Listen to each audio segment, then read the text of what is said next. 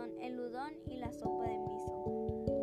Bueno, quizás algunos ya hayan oído hablar sobre estos platillos tan famosos, ya sea en el anime o en un restaurante, pero aquí les explicaré qué son.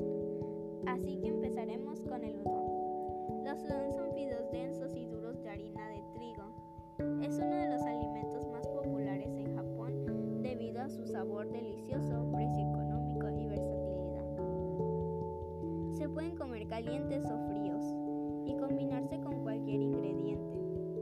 Hay tres variedades regionales famosas de fideos udon, los Sanuki udon de la prefectura de Kagawa en el suroeste, los Kishimen de Nagoya del centro y los Inaniwa udon de Akita al norte. Ahora pasaremos con la sopa de miso.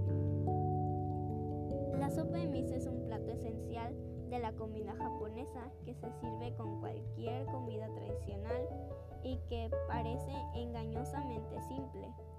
Se hace con caldo dashi, ya sea de pescado o de algas marinas, combinado con pasta judía miso que le da un sabroso elemento